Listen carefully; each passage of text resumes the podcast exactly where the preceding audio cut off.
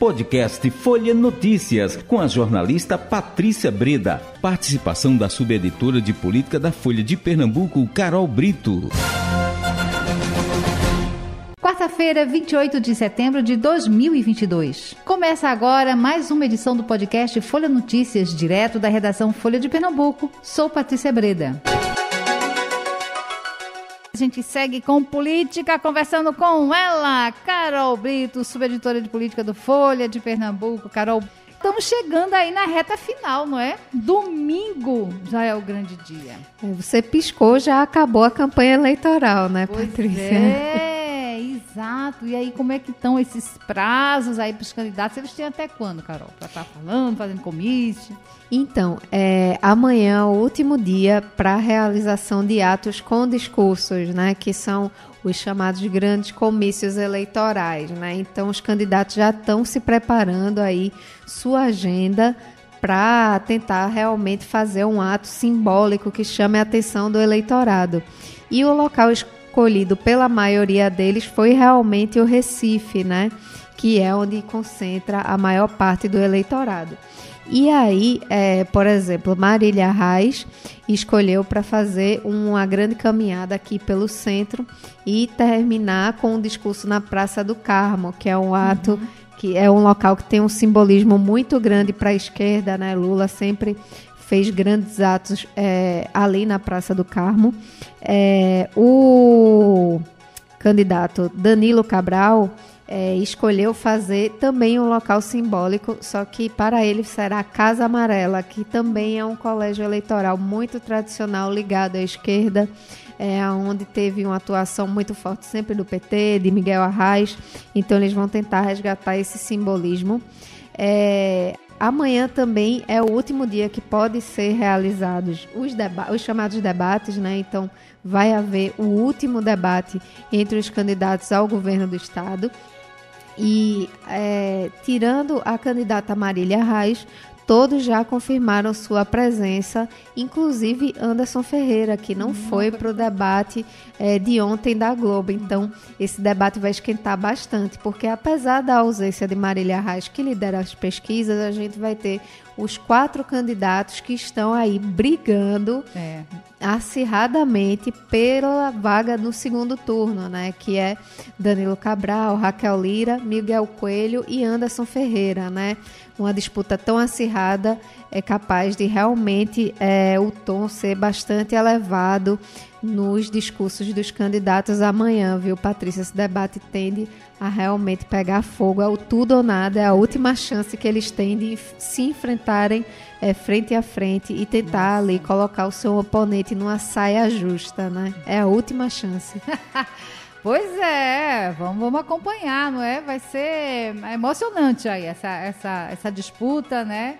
E que apresentem e que vença aquele que tiver realmente a melhor proposta, né? Que vá para esse segundo turno e vamos ver o que é que vem por aí. A gente tem é, o eleitor que acompanha tudo isso, a eleitora, gente, a gente tem que focar no que é que está sendo proposto, né? E ver se aquilo que está sendo dito é realmente condiz, vai realmente acontecer, porque quando fica muito nessa troca de farpas, eu acho que a gente perde a oportunidade, né?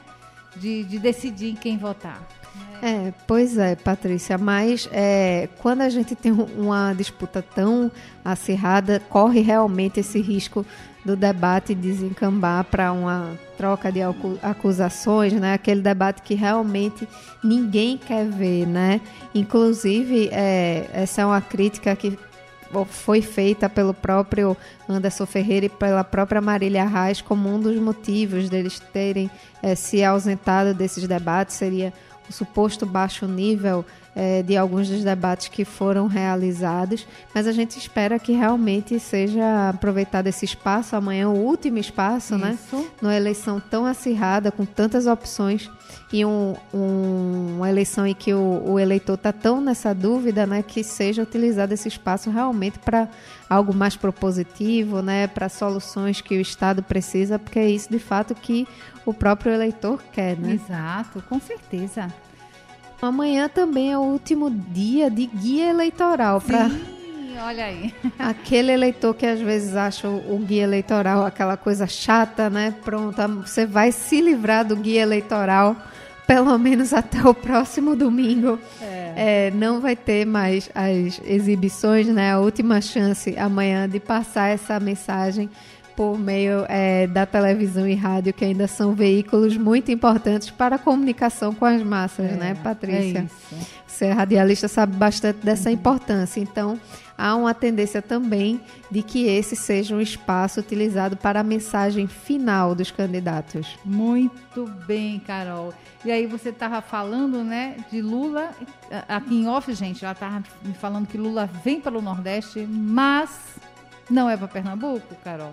Pois é, Patrícia, a gente estava falando desde semana passada, Ai, né, que Deus, teve esse banho de água fria de Lula nos seus aliados no Nordeste, né? A gente sabe que Lula tem um eleitorado bastante fiel aqui na região e os candidatos ao governo do estado ligados a ele apostam na figura de Lula como seu principal ativo para conseguir chegar no segundo turno, né? É, é o caso, por exemplo, do candidato Danilo Cabral aqui em Pernambuco. E, enfim, Lula teria decidido focar nessa reta final da sua campanha em agendas é, no Sudeste, que é onde concentra a maior parte do eleitorado, principalmente ali São Paulo, Minas Gerais. E é, o desempenho dos candidatos ali na Bahia e no Ceará do PT, né? Na Bahia, o Jerônimo Rodrigues e no Ceará o Elmano de Freitas acabou animando Lula aí nessa reta final, né? Ele viu é, a importância estratégica de ter palanques é, importantes nesses dois estados. Então, é, ele decidiu que de última hora ele vai passar na Bahia e no, no Ceará para cumprir agendas com os seus aliados e tentar fazer com que eles consigam crescer e chegar no segundo turno. É, esses dois estados têm uma, uma, umas características assim um pouco é, peculiares, vamos dizer assim. Na Bahia, é, o ex-prefeito de Salvador, ACM Neto, liderava as pesquisas com larga vantagem. É, Jerônimo enfrentava muitas dificuldades, só que aí, durante é, o, a, o meio da, ali da campanha, o ACM Neto se viu ali numa polêmica racial que virou meme nas redes sociais. Ele declarou é, para a Justiça Eleitoral ser pardo, e isso foi visto é, tem é, sofrido várias críticas, porque isso seria uma tentativa de burlar as cotas uhum. É, do fundo partidário. Para quem não sabe, é, a legislação é, eleitoral estabeleceu que os partidos devem é, reservar cotas tanto para mulheres quanto para negros do fundo eleitoral. Então, essa tentativa de declaração é, do ACM Neto tem sido criticado como uma forma de tentar burlar o, é, essas regras do fundo eleitoral e receber mais verba. Uhum. Então isso na Bahia acabou pegando muito mal, Patrícia, porque a maioria é, da população de lá é negra é e tem é, muito essa identidade da uhum. negritude forte. Então isso acabou é, realmente atrapalhando o desempenho do ACM Neto, ele vem caindo nas pesquisas e o Jerônimo crescendo. E isso vem animando o Lula, né? Uhum. E no Ceará, uma situação um pouco diferente, né? Onde é, tem um candidato lá do PSB, que é o ex-prefeito de Salvador, e o Elmano Freitas, que é o candidato do PT e também um candidato é, bolsonarista. Então, é, como essa disputa está ali muito acirrada e o Elmano veio crescendo, isso também animou Lula. Então, é importante para ele ter esses palanques nesses dois estados. Agora.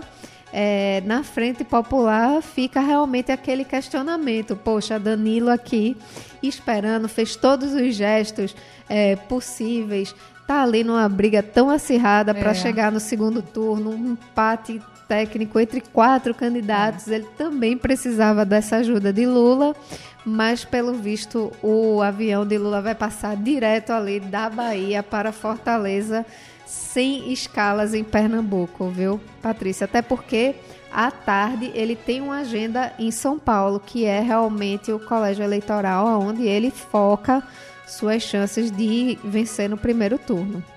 Pois é, e já nesses últimos dias, na reta final, eu imagino como não deve estar esse corre-corre dos candidatos, né? Aí Danilo Cabral, infelizmente, vai ficar só no desejo, né? Esperando, mas não aconteceu. Lula é uma pessoa tão querida, né? É, e, no entanto, ele não conseguiu alavancar a candidatura de Danilo, né, Carol? É, pois é, aqui tem um, um, cenário bem peculiar, né? Porque ele disputa o voto lulista com Marília Reis, que é uma candidata que estava até pouco tempo no PT, né, que foi candidata pelo PT à prefeitura do Recife em 2020, que tentou ser candidata ao governo pelo PT em 2018.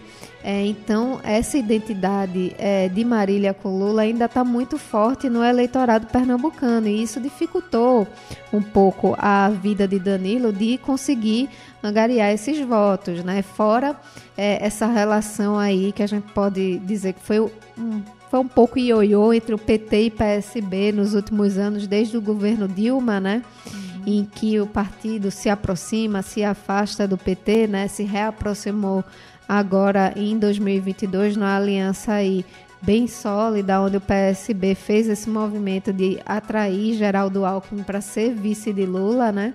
Mas ainda na memória do eleitor petista tem é, um pouco essa essa vamos dizer assim, esse, esse dissabor, né, de, de relembrar essa, essas relações de idas e vindas entre PT e PSB.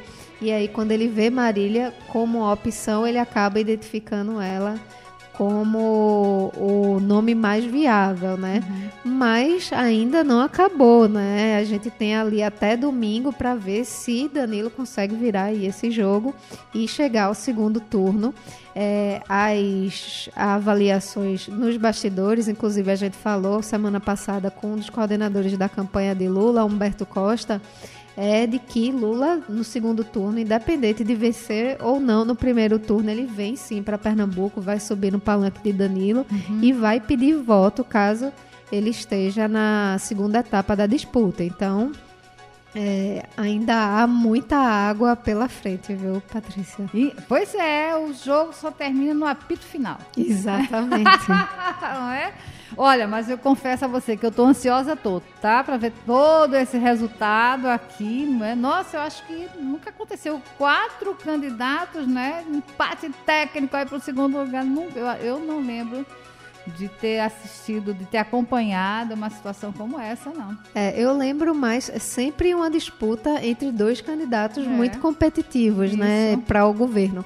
O único caso que a gente um dos casos raros que a gente teve aqui de múltiplas candidaturas para o governo foi em 2006, quando a gente teve ali é, Mendonça Filho, que era governador, disputando contra Eduardo Campos e Humberto Costa, né? Ali foi uma eleição onde você tinha três candidatos competitivos, né? Isso. né? Agora cinco realmente é inédito.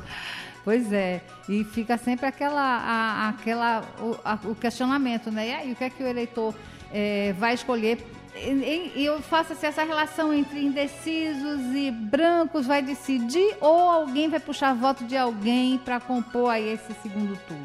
Carol? Então, segundo a última pesquisa IPESP, é, 81% dos eleitores que declaram é, ter escolhido um candidato dizem que seu voto é definitivo. Então, há uma margem ali relativamente curta de 19% que podem é, virar o voto, né? Eu acho que fica mais nas mãos dos indecisos realmente definir esse voto. E olhe que com é, um empate técnico de quatro candidatos, qualquer indeciso faz a diferença, é viu, verdade. Patrícia? Qualquer voto, ele vai ser é. importante na reta final. É isso. Carol, mais algum destaque que você quer trazer para gente? Não, por enquanto é isso e vamos com a repercussão de amanhã, né? Desse último dia de discursos, de comícios, de guia eleitoral e tudo mais, né? Então, até amanhã. Chegamos ao fim de mais um podcast Folha Notícias. Perdeu alguma edição ou quer ouvir de novo?